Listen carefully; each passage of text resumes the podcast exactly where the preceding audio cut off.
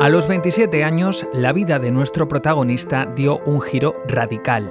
Caí desde un sexto piso, no di en ninguna cuerda de la ropa, ni en ningún árbol, ni en nada de nada, hasta que llegué al suelo y del impacto pues eh, levanté hasta las baldosas del suelo. ¿no?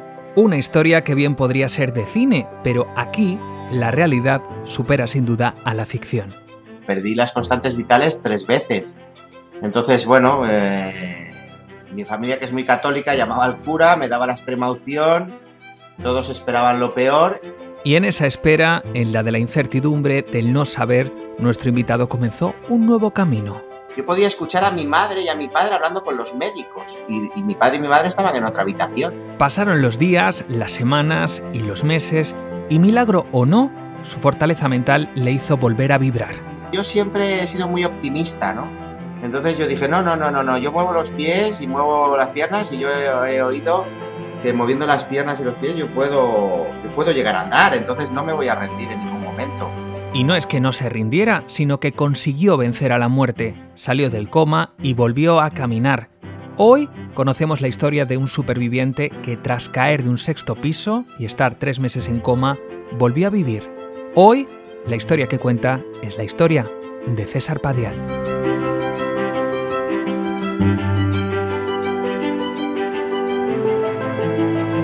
Historias que cuentan, un podcast con Rafa Rodrigo.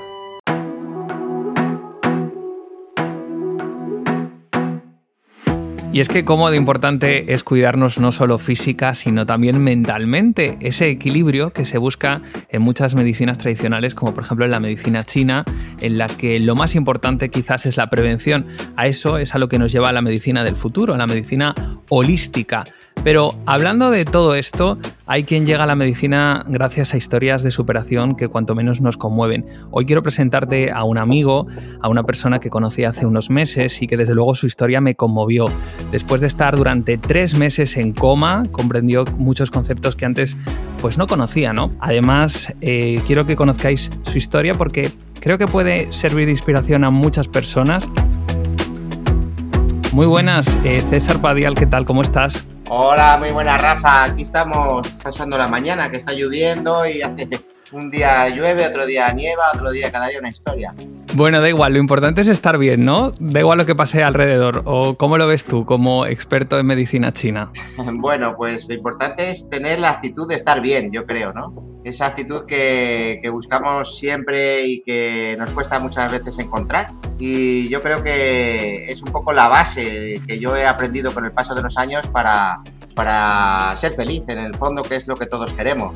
Bueno, tú eres cinturón negro, primer dan de judo por la Federación Española de Judo. Además, eres masajista titulado en masaje tradicional chino, en tuina y otras muchas disciplinas. Pero lo que más me conmueve de tu historia, César, fue cuando me contaste que te caíste de un sexto piso y que prácticamente las posibilidades de sobrevivir eran muy pocas y ahora mismo estamos teniendo esta conversación, pero es que si la gente te viese andando perfectamente sin ningún problema, ¿cómo es eso? ¿Cómo, ¿Qué es lo que te ocurre exactamente? En mi juventud tenía yo entonces 27 años, pues eh, bueno, llevaba una vida un poco disipada, ¿no? Por así decirlo. Entonces me iba con mis amiguetes, nos íbamos de fiestas, estábamos todo el día por ahí, y bueno, pues eh, llegó un momento en el que se me fue un poco de las manos y una noche que estuve con unos amigos de verbenas, pues llegué a casa temprano, tenía que trabajar también temprano y no se me ocurrió otra cosa pues que la brillante idea de ponerme a, a trabajar en la terraza de la cocina de mi casa poniendo una salida de gas, una rejilla de gas por la parte de fuera de la terraza. Y bueno, Ujú. pues eh, estuve ahí un rato por la parte de fuera sin atarme, sin ningún tipo de, de sujeción ni de, ni de seguridad. Y bueno, pues como tampoco estaba yo muy, muy católico esa mañana, pues se me escapó, se me resbaló una mano y, y me fui hacia abajo, ¿no? Caí desde un sexto piso, no di en ninguna cuerda de la ropa, ni en ningún árbol, ni en nada de nada, hasta que llegué al suelo y del impacto pues eh, levanté hasta las baldosas del suelo, ¿no? Eh, me rompí el, el- el fémur, me rompí el sacro, me, me partí la pelvis y me reventé los pulmones, el hígado y la vejiga. Estuve en el suelo desde O sea, caíste, ¿Caíste al pavimento directamente? ¿A la acera o a la.? Al pavimento, al pavimento directamente. Me, giré un poco. ¿Desde un sexto piso? Desde un sexto, desde un sexto piso, sí, la verdad. ¿Qué, altura podía tener ese sexto piso? Porque es en Madrid, ¿no? Donde te ocurrió. Claro, en Móstoles, unos 20. Decíamos unos 22, 23 metros aproximadamente. Madre mía. Así que bueno, pues eh, estuve en el suelo eh, pues desde las 7 de la mañana hasta las 8 que me oyó una vecina, porque no podía gritar mucho, tenía como si te pegaran un golpe en la boca del estómago y no puedes hablar casi. Entonces estaba ahí intentando pedir socorro eh, y también, bueno, me desvanecía de vez en cuando. Y bueno, me, me fui consciente un poco de lo que me había pasado cuando me giré la cabeza y vi que mi pie estaba al lado de mi cara, ¿no? Se me había Madre el fémur y, tenía la pierna totalmente virada y la tenía al lado de la cabeza. Y ahí es cuando dije, madre mía, qué golpe me he pegado, ¿no? ¿Llega la ambulancia esa hora después, a las 8 o qué ocurre? A las 8 una vecina me oye y, le dije que me ayudara, que llamara a la ambulancia y tal. Y nada, nada, en 10 minutos estaba ahí en la ambulancia de la Cruz Roja me cogieron, me llevaron para el hospital y ahí, bueno, me abrieron todo para taparme todas las hemorragias internas que tenía. Y, bueno, me metieron en la UBI porque no, no creían que me iba en ese momento, estaba muy mal, muy mal, ¿no? Luego me abrieron al día siguiente, me pusieron clavos y hierros para intentar sujetar un poco todo lo que estaba roto y lo rechacé. En dos días lo rechacé todo, así que decidieron quitármelo todo y dejarme en la UBI, pues a ver qué pasaba. Y ahí estuve tres meses. No, no pudieron operarme porque cada vez que me intentaban hacer algo perdía las constantes vitales y me venía abajo. Todo ese tiempo, imagino, tú estabas en un estado de coma, ¿no? Claro, en un principio era un coma inducido, pero luego había días que entraba en un coma real porque perdí las constantes vitales tres veces. Entonces, bueno, eh, mi familia, que es muy católica, llamaba al cura, me daba la extrema opción, todos esperaban lo peor y, bueno, pues eh, hasta que un día entré, tuve un paro renal y, bueno, todo esto me lo han contado, ¿eh? porque yo de eso no me acuerdo de nada. Tuve un paro renal, em, me subió la fiebre a 40 grados, estuve con esos 40 grados casi un día entero y ya decidieron cubrirme de hielo y esperar a que me muriera, ¿no? Y bueno, pues en ese momento fue cuando empecé a recuperarme, me empezó a bajar la fiebre y, empecé a, recuperarme. Yo me caí en mayo, el, 22 de mayo, la noche del 22 al 23 de mayo, y me desperté el, creo que fue el 6 de agosto. Eso te iba a decir, ¿qué recuerdas de ese tiempo? ¿Tienes algún recuerdo o todo lo que te llega es información que te ha dado tu familia, los médicos? Bueno, pues eh, el, principio del traumatismo no me acuerdo casi de nada, solo que despertaba un poco, me volvía a desmayar y demás. Y no me acuerdo ni de haber entrado en el hospital ni nada, ni nada de eso. Eh, empiezo a tener recuerdos, eh, creo que un poco debidos a la medicación, porque me metían mucha morfina para el dolor y demás. Y eran como pesadillas, eran una especie de pesadillas que yo tenía, no sabía si era real o, o no era real. Venía una señora que yo no sabía quién era, con un hacha en la mano y me, me daba hachazos en la pierna. Yo no entendía nada de lo que estaba pasando, ¿no? Y luego, pues esa misma señora venía y me, ponía como un suero y me hablaba y, era una especie de fantasía, como si fuese, como si estuvieses soñando, que no sabes realmente dónde estás, pero que tampoco te despiertas y tampoco te preocupa dónde estás, ¿no? Si pensamos ahora mismo los que estáis escuchando esto, eh, si realmente me preocupa donde estoy ahora o donde estáis vosotros ahora, pues entenderéis un poco esa sensación, ¿no? No nos preocupa, estamos donde, donde creemos que tenemos que estar y esa sensación es la que yo tenía cuando estaba en ese coma. Qué duda cabe que cuando las, las, pesadillas se convirtieron en cosas un poco más surrealistas, ¿no? Poco, poco, poco a poco. Eso te iba a decir. Dicen que cuando el ser humano está en un estado de coma, llega a tener alucinaciones que, son casi imposibles ¿no? en el mundo consciente. Em, ¿Has encontrado luego explicación para algunas de esas pesadillas o de esos sueños? Bueno, supongo que en un principio las pesadillas estaban muy relacionadas con los traumatismos que yo tenía. Porque claro, si me cortaban una pierna es porque realmente tenía una pierna totalmente rota. Tenía roto el fémur, tenía rota la cadera, y entonces tendría mucho dolor y posiblemente mi mente generara una, realidad paralela en la que venía alguien y me hacía daño en la pierna, ¿no? Eh, pero luego los sueños se convirtieron en, otra, en otro tipo de cosas que, bueno, son, eh, se podrían clasificar principalmente en, dos grupos. Un grupo que es eh, que, yo tenía una especie de poderes especiales, ¿no?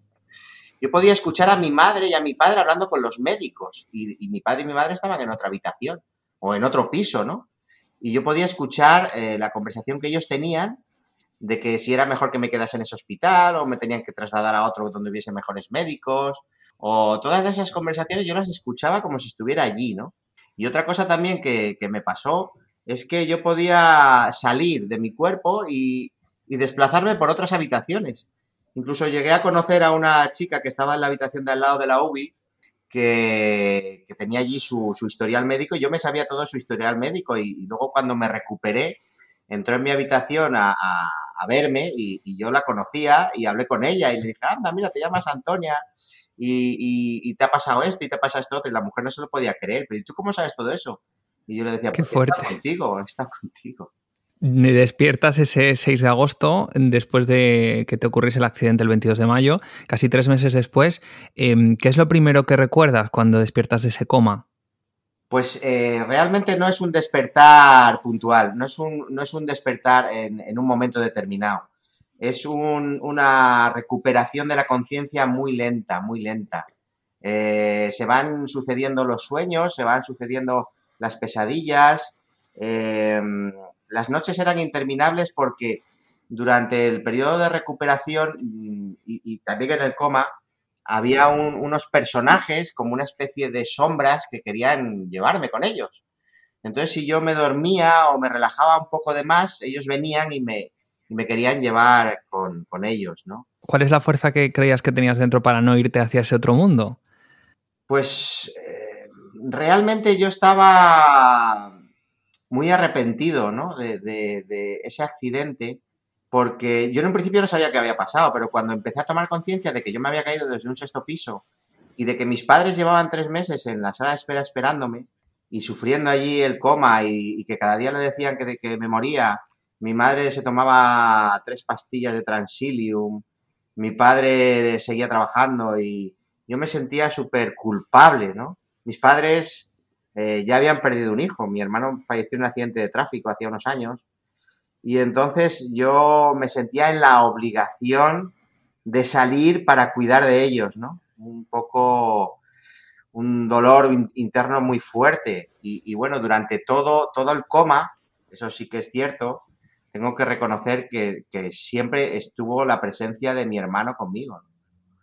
Y eso es un, poco fuerte. Yo siempre le, sentía, y en los momentos difíciles, en mis sueños, en mis pesadillas, que, donde no sabía a, quién recurrir, él me calmaba o me, tocaba el hombro o me decía tranquilo, que todo va a salir bien, tú sigue luchando, ¿no? Y eso pues me ayudó. Es imposible no emocionarse. Yo estoy con los vellos de punta y seguro que muchas de las personas que nos escuchen también, también lo van a estar, ¿no? Escuchando tu testimonio. Pero ahora llega un poco la parte más bonita, ¿no? De, la historia. No sé si bonita, imagino que para ti tuvo que ser dura esa recuperación después de, ese coma. Eh, pero ¿cómo fue tu recuperación? Porque, claro, una vez que sales del coma, imagino que los médicos dirían, vale, muy bien, sobrevives, pero ahora, ¿qué lesiones te van a quedar de por vida? ¿Vas a poder volver a andar? ¿No? Eh, ¿Cómo fue? Claro, eh, luego ya pues empecé a recuperarme, me, vinieron los doctores y me dieron el, veredicto, ¿no? Y me dijeron pues que posiblemente no volvería a andar, que si, llegase a andar sería a través de muchísimo trabajo, mucho esfuerzo, porque tenía prácticamente la médula seccionada a nivel del, sacro, la, última parte lumbar. Y, bueno, eh, eso me, me dolió mucho, pero yo siempre he sido muy optimista, ¿no? Entonces yo dije, no, no, no, no, no, yo muevo los pies y muevo las piernas y yo he, oído que moviendo las piernas y los pies yo puedo, yo puedo llegar a andar, entonces no me voy a rendir en ningún momento. Me acuerdo que vino un, psiquiatra a, visitar eh, a la habitación y después de hablar conmigo salió y le dijo a mis padres, este chico está mejor que yo, no hace falta que le haga tratamiento porque tiene una, un coraje que, que pocas personas han encontrado, ¿no? Y yo creo que eso es un poco la clave, ¿no?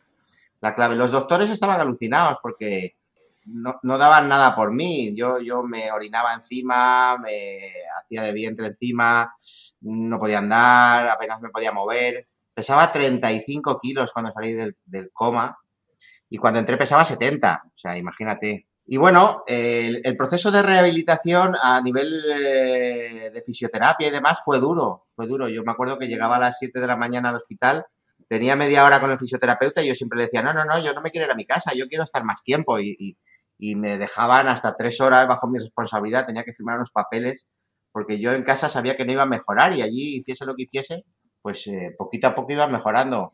Recuerdo el primer ejercicio que me mandaron, que, que, que me tumbaron en el suelo y me dijeron, ponte un calcetín. Y claro, eh, yo estaba tumbado en el suelo no me podía apenas mover. Y, y tardé en ponerme el, cal, el, calcetín tres días. Impresionante. ¿eh? Sí, sí, sí. Algo, ta, algo tan sencillo como ponerse un calcetín que prácticamente no le damos ningún valor, lo importante que puede llegar a ser, ¿verdad? Claro, ahí te das realmente cuenta de lo que tenemos cuando estamos sanos, ¿no? Valoras mucho más tu salud, valoras mucho más el cuidarte para no, no caer en enfermedades y valoras mucho más la vida en el fondo, ¿no? ¿Qué punto de inflexión hubo en tu recuperación? Porque cuando empiezas a hacer toda esa rehabilitación dices que tres horas diarias incluso bajo tu responsabilidad o, intentando superarte cada día, con esa juventud imagino también. Eh, pero ¿qué punto de inflexión hubo para que dijeses, aquí está el cambio, este ha sido el cambio, ese chip que me ha hecho decirme, no, yo voy a andar, voy a volver a recuperar movilidad, voy a poder volver a tener una vida como la que tenía? Pues fue realmente cuando recuperé la conciencia de una forma total, ya me, me seguía estando en, en, la UBI y pasé, pues creo que una semana viendo amanecer y anochecer desde la ventana de la habitación, veía salir el sol y lo veía ocultarse. O sea, estaba 24 horas viendo cómo pasaba el día y la noche. Y, en ese momento mmm, me, me conciencié después de haber hecho ese daño que le hice a mis padres y después de todo lo que había pasado, mmm, de plantearme un, una nueva forma de vida, ¿no? Y, me lo tomé muy en serio y, me dije a mí mismo que yo que soy una persona muy optimista y que siempre he tenido muy buen sentido del humor, mmm, creo que me gustaría mucho ayudar a las personas que lo necesiten a través de mi pues, sabiduría con el tiempo y, y de mi humor y de mi actitud, ¿no? y también pedí porque todo lo que fuese malo para mí se apartase de mi vida, ¿no? Y bueno, eh, como tú decías, después del, coma viene el mejor momento y yo creo que vino el peor, ¿no? vino el peor. Porque el, mejorar a nivel físico es duro y es, un trabajo de mucha constancia, pero es un dolor físico que es soportable, ¿no? Sin embargo, yo al año de, de salir del hospital, pues eh, mi mujer se fue con otro hombre, me separé, ¿no? Estaba casado y uh -huh. vamos, me quedé solo, sin mi mujer, sin mi hija. Y bueno, acababa de empezar a andar un poco, seguía yendo con muletas y, y ese realmente fue el palo que me, que me hundió. Y, y, bueno, ahí me di cuenta un poco de la naturaleza del hombre, ¿no? Del, del ser humano. Y es que el dolor emocional es, es mil veces más más fuerte, más difícil de superar que el dolor físico, ¿no? Y ahí fue donde también me di cuenta de que el hombre es un poco absurdo, que después de todo lo que había pasado, pues volví a caer en las mismas errores, ¿no? Me empecé a emborrachar, como no podía andar bien, me caía, borracho por ahí, andaba solo, me fui a vivir con mis padres, mis padres seguían sufriendo, yo no estaba bien eh, y bueno, pasé un calvario de, de, aproximadamente un año de mucho dolor a nivel físico, de mucho dolor a nivel emocional, muchísima soledad y bueno, me acuerdo que estaba, bueno, llegué a dormir en, en un banco y trabajaba en Madrid en una empresa de informático porque fue lo que estudié después de salir del hospital y, y, luego no iba para casa, estaba por ahí hasta que, bueno, llegué a ser, yo creo que prácticamente alcohólico, ¿no? Me temblaban las manos y, y bueno, fue una caída todavía más profunda que la del accidente, ¿no? O sea, lo que el alcohol te había llevado a ese accidente, ¿no? Que, que decías, involuntario, por supuesto, de caerte un sexto piso, tras el coma, vuelves, digamos, un poco a, eh, por esas secuelas psicológicas, vuelves un poco a todo eso, ¿no? Es como que entraste otra vez en el bucle. ¿Y cómo rompiste ese bucle o cómo saliste de él? creo que todas las personas tenemos un clic dentro, un clic. Algunos lo encuentran y otros no lo encuentran. Supongo que, que, todo depende un poco de la fuerza de voluntad. Pues a lo mejor tu herencia genética, ¿no? También. Mis, eh, mi madre es de los picos de Europa, gente muy fuerte, gente montañesa, ¿no? Y bueno, mi padre es de Granada, también eh, gente muy conectada con el universo, ¿no? El sur y el norte. Creo que eso también se hereda. Y, luego también tener una familia bien estructurada, ellos fueron el pilar en mi recuperación, mi madre estaba todo el día, ponte guapo, que nadie te vea que estás mal, que me planchaba las camisas, me hacía comida. Ese apoyo familiar creo que es fundamental, ¿no? Muchas personas que entran en la droga o entran en el alcohol, a lo mejor no tienen ese apoyo familiar y al final no son capaces de salir adelante. No lo sé, realmente no sé si es un, factor genético o es un, extra de voluntad que tienen las personas o es, eh, no lo sé, pero decidí un día, después de estar en la más absoluta de las miserias, cambiarlo todo y bueno, me acuerdo que cogí el sueldo que gané en esa oficina que trabajaba, me fui a, un centro comercial, me compré un traje, un chándal, me apunté a un gimnasio y a partir de entonces decidí dejar de beber, dejar de, de, descuidar mi salud y empezar a tirar para adelante. Y bueno, eh, creo que ahí aprendí que conectar con tu interior y, guiarte por lo que tu alma te pide hace que entres en una armonía en la que luego con el tiempo, además poco tiempo, en, más o menos dos meses, pues apareció otra mujer en mi vida que es con la que me he casado, con la que, con la que he creado un hogar maravilloso en el que estoy feliz, me empecé a recuperar de todo, dejé de, beber, ya no tomo nada de alcohol y llevo una vida súper ordenada y en ese momento fue cuando apareció en mi vida pues la medicina china, ¿no? Que es la, la, que hablabas un poco en el principio. ¿Cómo de importante es la medicina china y qué parte de la medicina china es la que a ti más te ha ayudado? Porque la medicina china tiene varias patas, tiene la acupuntura, el masaje tuina, la fitoterapia, las hierbas, el chikun, el movimiento. ¿Tú cómo lo has sabido meter en tu vida o cómo lo has sabido, eh, has creado ese engranaje? Bueno, yo venía también de una, de una cultura oriental porque yo había estudiado eh, judo toda mi vida, desde pequeñito hasta, bueno, yo siempre cuando hago una cosa intento hacerla lo mejor que puedo, ¿no? Eh, estuve a punto de entrar incluso a la Olimpiada con el maestro Jun Lee. yo me saqué el primer dan de, de cinturón negro, estaba pues compitiendo por todas partes y, bueno, pues era muy, muy fuerte. Creo que eso también me salvó de, en, mi accidente, ¿no? La, fortaleza que tenía. Pero luego, eh, pasado el tiempo, yo seguía con un poco de estrés, con un poco de ansiedad, después de todo lo que me había pasado. Y un amigo me, me comentó que, que, hiciese tai chi, que el tai chi me iba a venir muy bien. Y bueno, pues yo no creía mucho en el tai chi, pues yo decía, si eso lo hacen los abueletes ahí en los parques y, y como que no me... Ahí en el retiro, ¿no? En el, en el parque se ponen todos. Digo yo, no, no, no, no sé yo, esto de los abueletes no sé si me va. Y me dijo, vete a una buena escuela que seguro que te va a gustar y demás. Entonces me recomendó un sitio que está en Madrid, que se llama la Escuela Bután, y, y bueno, ahí me empecé a practicar con un maestro que se llama Sergio Mazzini, que le estaré eternamente agradecido. Y bueno, en un principio me, fue un choque, fue un choque porque yo no me imaginaba haciendo esos movimientos tan lentos, me costaba mucho trabajo. Es más, hasta el segundo mes de práctica estuve a punto de dejarlo, ¿no? La gente era muy rara, no, no hablaba nadie, todos callados, atrayendo energía, luz, cielo. Y claro, yo que venía de un mundo que había sido camarero toda mi vida, sirviendo cañas y todo el día metido en... Rodeado del ruido, claro. Claro, pasar del ruido absoluto al silencio absoluto, pues me costaba, ¿no? No, no, no entendía muy bien hasta que de repente un día, viniendo de clase, pues eh, tuve pues ahí un, un, momento, un momento zen, ¿no? Un momento tao absoluto. Y es que recuerdo que yo, yo vivía en Móstoles y venía de, desde Avenida América hasta Móstoles y, y, cuando llegué a casa no me acordé del, no me acordaba del camino. El camino de, de vuelta había desaparecido en mi mente había estado como en un estado de, conciencia, de felicidad absoluta. Y dije, wow, esto, esto es increíble, ¿no? Si esto yo lo pudiese prolongar en el tiempo sería alucinante, ¿no? Y a partir de ese momento fue cuando empecé a, indagar un poco más, empecé a estudiar Chikun, que fue lo primero que aprendí, y, me gustó tanto que decidí hacerme monitor nacional de Chikun a través de la Federación Española de Deportes. Y bueno, ahí a través del maestro Pedro Valencia, que es el fundador de esta, de esta rama de la federación, pues eh, me saqué el título de monitor y, entonces me di cuenta realmente de que, de que, lo que yo había pedido en el hospital hacía años, eh, en este momento estaba empezando a coger forma. Y ahí eh, decidí que lo que a mí me sentaba tan bien, quería que le sentase también al resto de la gente, ¿no?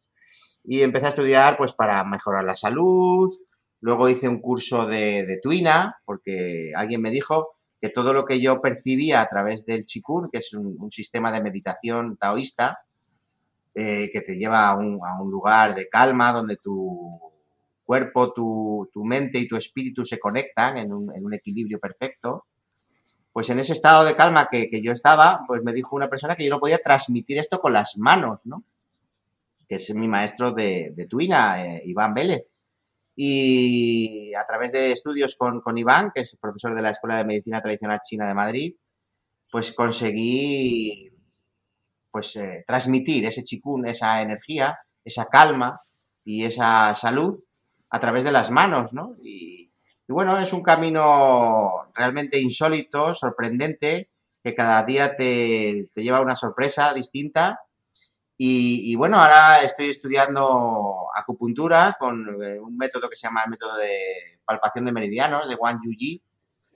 Y, y sigo, sigo estudiando porque creo que es mi camino, creo que al final eso que pedí en, en el hospital se ha hecho realidad. Eh, ayudar a los demás eh, a través de mi actitud, de mi sabiduría y, ya está, ¿no? Te quería preguntar porque, eh, bueno, a mucha gente seguro que le va a sorprender que, te haga esta pregunta, pero no sé si después de todo este viaje que has hecho a lo largo de la vida, de volver a vivir, ¿no? Desde ese 22 de mayo que dices, em, ¿le estás agradecido al accidente que tuviste? Pues con el tiempo me he dado cuenta de que es lo mejor que me ha podido pasar en la vida. Fíjate. Lo mejor, mira, yo, yo tengo una niña, tengo una hija con mi primera mujer que tiene ahora mismo 31 años. Y, yo aprendí a, quererla más, a, darme más cuenta de quién es, a darme más cuenta de quién es mi mujer, a darme más cuenta de quién es mi padre, de quién son mis amigos. Y, te voy a decir una cosa que, que es un poco contradictoria, ¿no? Después de darme cuenta de todo eso y de expresar mi felicidad hacia el mundo, y, intentar demostrar que, eso es lo que somos, que somos todos una misma cosa y que todos eh, vivimos en una época irrepetible y que todos tenemos que ayudarnos unos a los otros porque no nos vamos a volver a encontrar nunca, me da cuenta de que esa expresión de la felicidad hacia afuera no siempre es bien bienvenida por la gente, no siempre es bien recogida, ¿no? Y eso me, duele, me hace mucho daño. el, el ver que cuando a una persona le va bien, a alguien que lo ve le sienta mal, ¿no? esas envidias, esas emociones que, tiene la gente dentro, esos orgullos y esas, esas cosas que yo estudio y que intento equilibrar dentro de mí, mm, cada vez las veo más en otras personas y ahora pues estoy un poco en esa otra fase, ¿no? Estoy un poco en esa otra fase que estoy como ampliando lo que había visto en un primer momento, ¿no? Cambiando eh, eh, esa visión de cambiar la salud de la gente por cambiarles emocionalmente, porque creo que ahí está la clave para que mejoren en su salud. La salud física depende al final de la salud emocional, ¿no? Igual que eh, la salud emocional nos puede hacer llegar a lo peor y nos puede hacer salir de lo peor también, ¿no? Exacto. Nuestra forma de ser realmente es lo que va a marcar toda nuestra vida y, y siempre estamos deseando ser quien no somos o, tener lo que no tenemos. Creo que eso es lo que tenemos que aprender. Tenemos que aprender a mimarnos y a mimar todo lo que está alrededor de nosotros, sin pretender ir más allá. Bueno, César, em, un placer charlar contigo. Me gusta mucho además eh, dentro de la página web de César, si le queréis conocer mucho mejor, porque aquí es una parte pequeñita de lo que ha contado, eh, podéis entrar ya en su web en cesarpadial.com y una de las cosas más bonitas que al ojear su web te puedes encontrar es el eslogan que tiene, ¿no? Como ese claim que se utiliza y es creer es crear además es todo con C, como la C de César, me estaba dando cuenta ahora. Eh, ese es un poco tu camino, ¿no? El de creer. Sí, creo que las personas eh, crean eh, lo que piensan, ¿no?